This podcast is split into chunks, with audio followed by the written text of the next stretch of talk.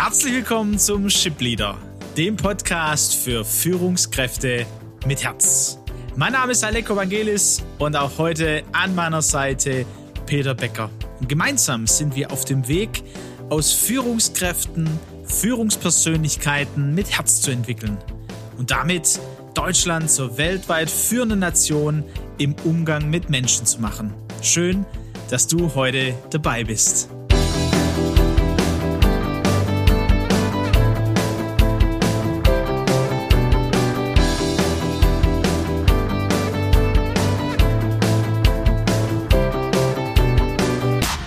Ja, heute wieder mit einer Folge Espresso für die Führungskraft. Kurz und stark. Und äh, die letzten Wochen waren wir ja auf dem Weg, gemeinsam den Wohlfühlbereich ja, kennenzulernen und aber auch den Angstbereich. In den Angstbereich einzutauchen. Das war letzte Woche so unser Thema. Und heute wollen wir noch mal einen Schritt weitergehen und sagen: Hey, es braucht Mut. Mut, den Sprung in die Angstzone zu wagen. Und wir haben ein Beispiel genommen, das äh, Peter und mich begeistert hat. Wir haben ihn erlebt bei Markus Lanz, ZDF, Klaus Ruhe Marzen. Ein äh, Däne, der in Deutschland zu Hause ist. Der erste, der ohne deutschen Pass in einer größeren Stadt in Deutschland Oberbürgermeister wurde. Jetzt könnte man sich ja wahrscheinlich vorstellen, dass er schon politische Erfahrung hatte. Pustekuchen. Er war vorher erfolgreich im Möbelgeschäft unterwegs und hat es dann gewagt, erstmal ja, sich aufstellen zu lassen zu so einer Oberbürgermeisterwahl in Rostock. Wir sprechen von 210.000 Ein, äh, Einwohnern. Also keine kleine Stadt, sondern wirklich ja, Oberbürgermeister. Er hat es tatsächlich geschafft 2019 und äh, wie man sich vorstellen kann, ne, Ende 2019 Bürgermeister werden und Anfang 2020 konfrontiert zu werden mit der Corona-Situation. Jetzt sitzt der ähm, äh, Klaus Ruhe Matzen dann da bei Lanz und erzählt, wie er damit umgegangen ist. Und das hat uns ganz arg begeistert, weil wir gemerkt haben, da hat jemand ähm, Potenzial, er ist kreativ äh, mit Lösungen unterwegs, die man sonst, ähm, glaube ich, schon in den letzten Monaten an der einen oder anderen Stelle stark vermisst. Zumindest geht es mir so und weiß, Peter, dir geht es auch so. Peter, was hat dich denn bei Klaus Ruhe Marzen so begeistert?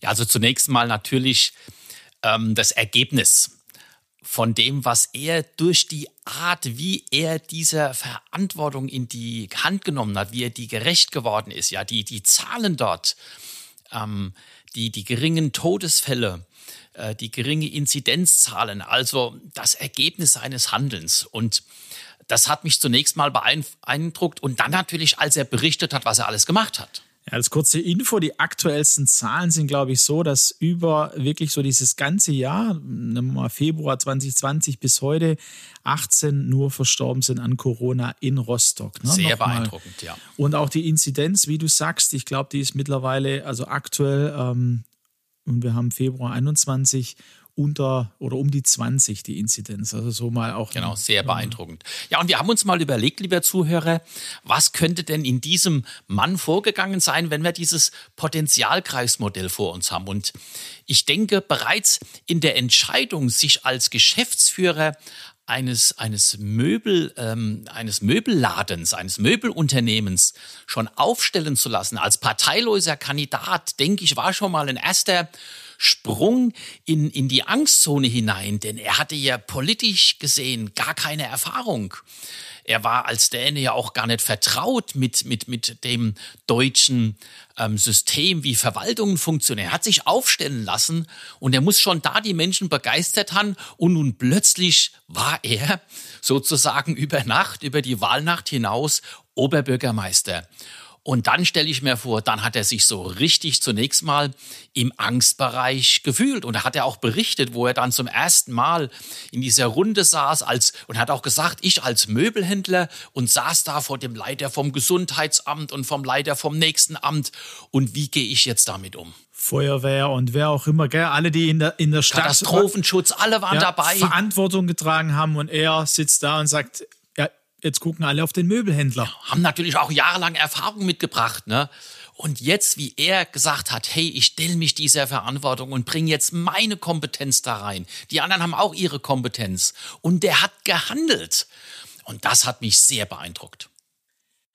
Also mir ging es ganz ähnlich wie dir, wo ich gedacht habe, jawohl, ich habe schon ein paar Mal kommuniziert ähm, in, in Posts oder so, dass mir die kreativen Lösungen äh, an mancher Stelle fehlen. Ne?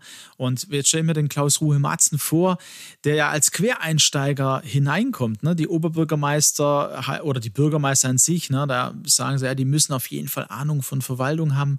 Ich habe für mich das in den letzten Jahren mich damit beschäftigt, auch immer wieder ähm, ja, hinterfragt, wo ich gesagt habe, hey, da geht es doch um Führen.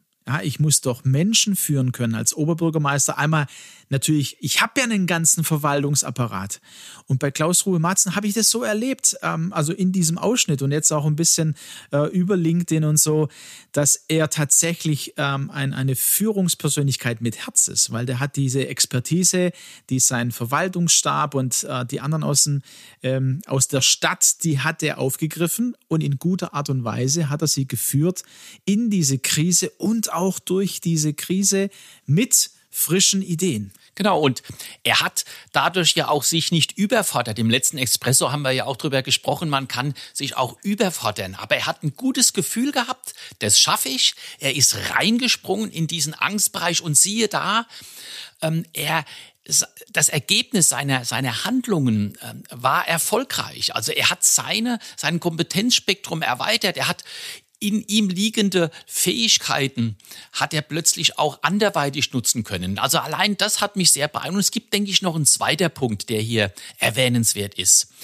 Ähm, dieses Team, das er dann hier führte, ja, das muss in der Ergänzung gelebt haben, in idealer Art und Weise. Sie müssen ihn nämlich auch akzeptiert haben das Ergebnis sagt, da, da können eigentlich gar nicht so viele Machtkämpfe und Zuständigkeitsgerangel stattgefunden haben. Der eine kämpft gegen den anderen, ellenlange Diskussion. Es kann nicht mehr, wir haben die, die Details nicht, wir wissen nicht, wie es im Detail gelaufen ist. Aber ich glaube, ähm, er hat es geschafft, wirklich die Unterschiedlichkeit der einzelnen Personen und ihre Erfahrungen zu respektieren, die Menschen zu begeistern, zu motivieren. Und als Team haben sie dann ähm, wirklich auch etwas geschafft, was gar nicht vorstellbar war. Und ich könnte mir sogar vorstellen, dass der ein oder andere Amtsleiter oder Leiter der, der Feuerwehr, wer auch immer, dass der auch ermutigt wurde, über einen eigenen Schatten rauszuspringen und, und dort auch Dinge einfach zu tun, die möglicherweise qua Vorschrift und Gesetz per Dienstanweisung, Arbeitsanweisung gar nicht erlaubt gewesen wäre. Ne? Das ist ein zweiter Punkt. Also das ist die Einzel, der Einzelmut dieses Mannes in diesen Angstbereich reinzuspringen und dann auch die, die Fähigkeit offensichtlich so unterschiedliche Menschen mit Erfahrungen zu einem Hochleistungsteam zu formieren. Also das kann ich mir auch sehr gut vorstellen. Also da muss eine gegenseitige Wertschätzung auch spürbar ja, gewesen genau. sein. Wenn wir über äh, Führen mit Herz sprechen, sprechen wir über diese Würde, die jeder Mensch hat und auch das Potenzial zu sehen, das in diesen Menschen liegt, als Bürgermeister, aber auch in Führungskraft in Unternehmen. Aber hier sehen wir ja auch nochmal, ne? also es geht uns nicht nur um die Führungskräfte in der Wirtschaft, sondern auch hier und da muss richtig Vertrauen entstanden sein. Und nicht nur sein Potenzialkreis, sein Wohlfühlbereich hat sich erweitert. Die anderen haben mit ihm den Sprung ja. in diesen Angstbereich gewagt. Und gemeinsam haben sie Erfahrungen gemacht, äh, Vertrauen aufgebaut und ihren Wohlfühlbereich vergrößert. Zum Wohl für ganz Rostock und die Menschen in Rostock. Ja. So sehe ich das genauso. Also ein ganz tolles Beispiel und das soll dich, lieber Zuhörer, auch, auch, auch motivieren. Und wir wollen da auch noch einen Schritt weiter gehen, Aleko. Wir haben uns das schon überlegt für nächsten ähm, Latte Macchiato. Es soll noch konkreter werden. Genau, diesen Sonntag wird es wieder Latte Macchiato Zeit sein. Und äh, wir freuen uns darauf. Wir äh, wollen euch aber natürlich weiterhin mit hineinnehmen, wie wir letzte Woche auch schon gesagt haben. Wenn ihr eine Geschichte, ein Beispiel habt, wo ihr auch entweder diesen Sprung gewagt habt in den Angstbereich oder vielleicht davor seid und denkt, oh, wie mache ich das denn? Schickt uns euer Beispiel, eure, äh, eure Gedanken und äh, wir gehen darauf ein. Beim nächsten Latte Macchiato in ein paar Tagen, sonntags, wird das soweit sein. Und für heute geben wir euch mit, wo wollt ihr denn den Sprung wagen? Wo braucht ihr Mut? Wo wollt ihr mutig sein und diesen Sprung in diesen Angstbereich wagen? Ist es beruflich, in der Arbeitsstelle, in dieser Verantwortung, in der ihr steht? Vielleicht aber ist es auch im privaten Umfeld, dass es da neu den Sprung braucht in den Angstbereich. An dieser Stelle bis dahin, macht's gut. Macht's gut.